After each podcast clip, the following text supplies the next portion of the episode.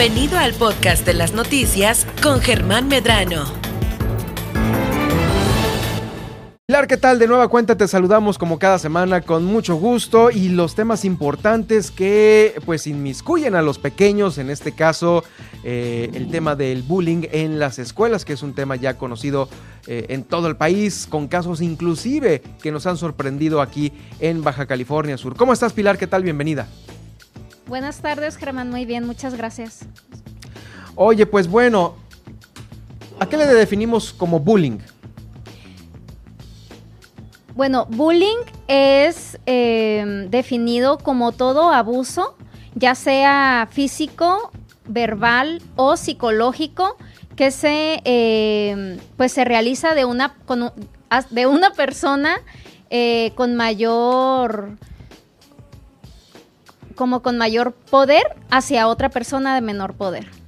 ¿Sí? ¿Qué quiere decir esto? En las escuelas se, hace típicamente bullying de un niño que se siente más seguro de sí mismo o que es más grande que otros niños o que siente que tiene más... Eh, ¿Cómo le podremos llamar? Como beneficios o... Más poder. más poder eh, referente a otros niños.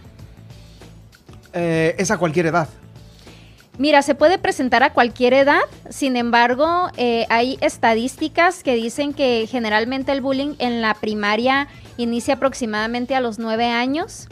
Y bueno, los casos en México, los casos en México inician a los nueve años y hasta la preparatoria. Los más, este, bueno, a partir de ahí, este, los más representativos, ¿no? Y vamos a ver qué niveles de bullying hay. Hay diferentes tipos de bullying. Eh, por lo general conocemos lo que es pues la violencia física o el bullying físico, es el más común, después el verbal, el psicológico, pero ahora existe también el ciberbullying, que es que entre, entre compañeros se, se, acosan por medio del Internet, ya sea por medio de mensajes, por medio de fotos que suben al Internet, por medio de videos y esto ya se, ya se convirtió ¿no? en un tipo de abuso también. Está, hay otro tipo de abuso en las escuelas que tiene que ver también con ignorar al niño. ¿Sí? Como aplicar la, típica ley del hielo, es otro tipo de abuso. y Estos son los principales que se practican en las escuelas. Nivel secundaria, ¿no? Desde nivel primaria. Ah, primaria. Primaria, secundaria y prepa. De hecho, fíjate que yo, bueno, revisando, ¿no? Sobre esta información, me di cuenta de que actualmente, hace unos años, México era uno de los países con mayor bullying a nivel internacional. Pero este año, eh, o bueno, la, información más reciente de parte de la Organización para la Cooperación y Desarrollo Económicos y de parte de una organización eh, no gubernamental que es la Organización Sin Fronteras de Bullying Internacional, posicionan a México en primer lugar a nivel mundial. O sea, pasamos ya al primero. Ya estamos en el primer lugar. Así es, aproximadamente unos 40 millones de estudiantes en nivel básico han experimentado bullying y esto es pues el 50% de los alumnos o sea, eso es una información muy lamentable, eh, vergonzosa, porque pues puede llegar a... Bueno, ha habido casos en los que el bullying ha terminado en suicidio, ¿no?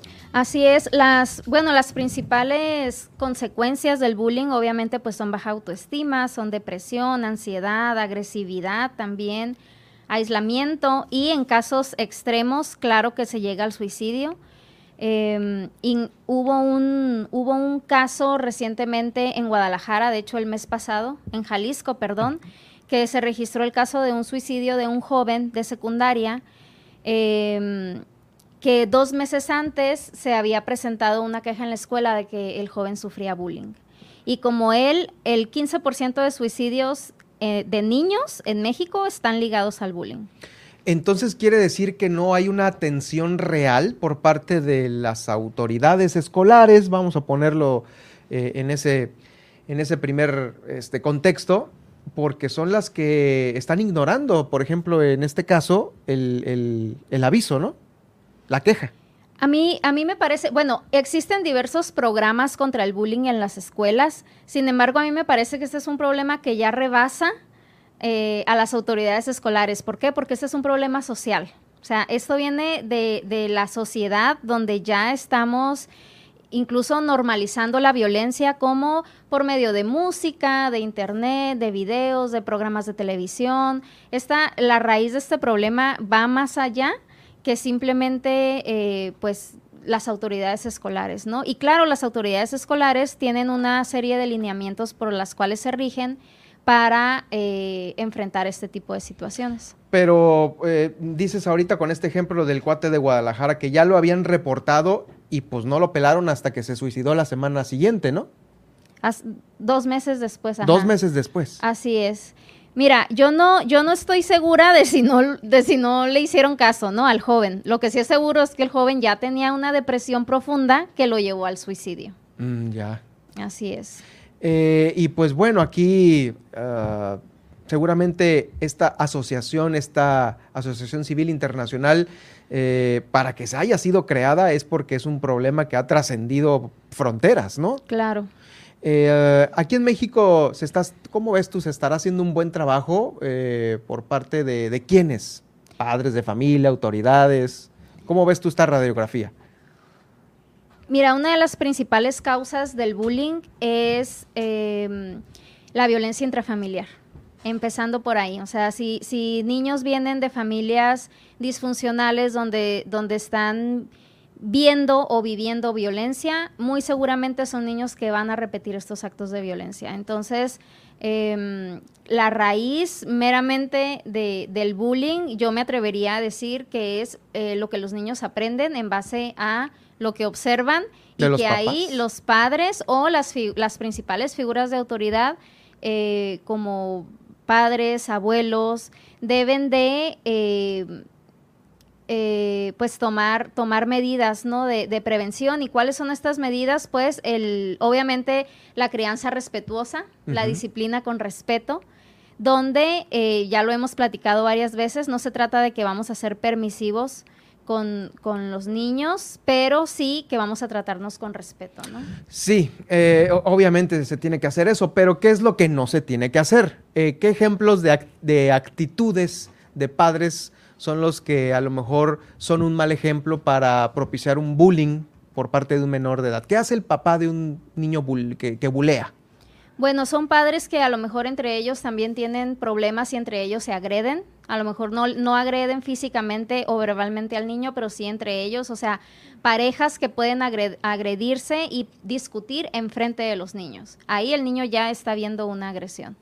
o sea, el niño está agarrando el ejemplo de cómo el niño puede agredir a sus semejantes, ¿no? O sea, yo vi que mi papá agrede o mi mamá agrede de tal manera, lo mismo voy a hacer con mi compañerita de la escuela, ¿no? Claro, porque es la manera en la que los niños aprenden a solucionar problemas cuando se sienten frustrados. ¿Qué es lo que pasa cuando vemos una situación de violencia? Hay una persona enojada, hay una persona frustrada que no sabe cómo responder, entonces esto es lo que el niño aprende y eso se lo lleva, pues por supuesto, al ámbito, pues ya de su edad, ¿no? con sus compañeros, ya sea de juego, de escuela, primos o familiares, ¿no? Así es. Fíjate que hay un cortometraje muy bueno, es un cortometraje mexicano que se llama El sándwich de Mariana. Este cortometraje refleja eh, muy claramente cuál es la, cómo se vive el bullying aquí en México y cómo las familias pueden ayudar a que el bullying, pues poco a poco pues deje de existir en las escuelas, ¿no? Desaparezca. Así es. Este cortometraje no es para niños, sí tengo que aclarar esto, porque obviamente vienen escenas violentas, físicas, verbales, psicológicas. Es un documental de sensibilización para los adultos. Solamente adultos deben de ver este cortometraje, El sándwich de Mariana, y les explica, eh, pues con con mayor como detalle, ¿no? Podemos ver más claro el por qué un niño hace bullying en la escuela. Oh, ahí está. ¿Ese en dónde lo, encontramos? Ese está en YouTube. En YouTube. Está en YouTube, así es. Bueno, igual ahorita lo, le damos vuelta en nuestras redes para ubicarlo y, este, y compartirlo con todos aquellos que nos escuchan. Eh, ¿Qué hacer cuando ya el niño es una víctima de bullying? Cuando ya se sabe este, que todos los días que va a la escuela este, sufre bullying por sus compañeros. ¿Qué hacer cuando ya se detecta eso?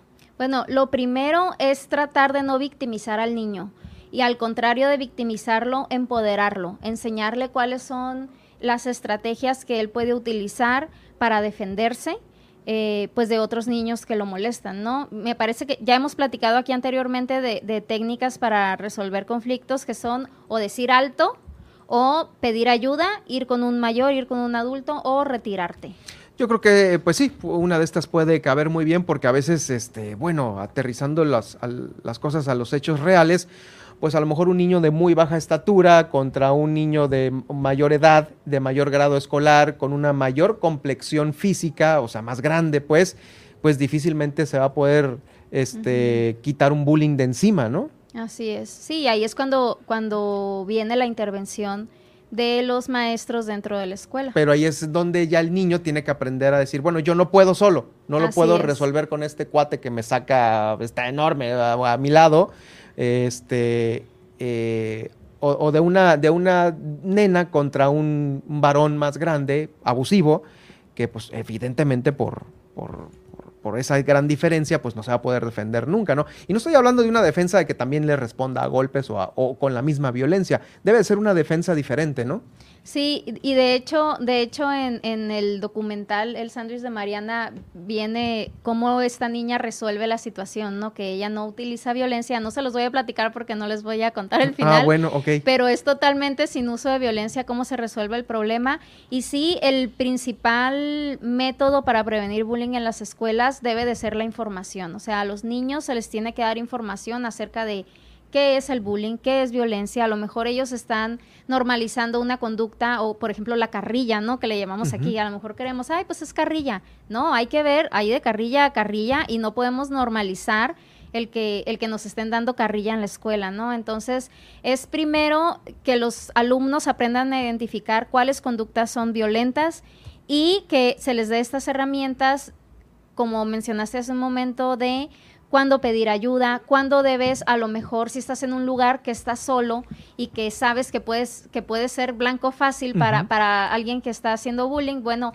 irte con un grupo de personas para no estar solo en un lugar. Hay diferentes estrategias que se les puede explicar a los niños y eh, que como te comento, en las escuelas existen programas donde eh, pues se lleva a cabo, ¿no? Estas pláticas. Y no por eso se estará cayendo en en una generación de cristal o débil? Híjole, ese tema de la generación de cristal es bastante, sí, yo lo bastante extenso, sí, pero, pero no creo, no creo que este tema del, ¿lo dices por la carrilla?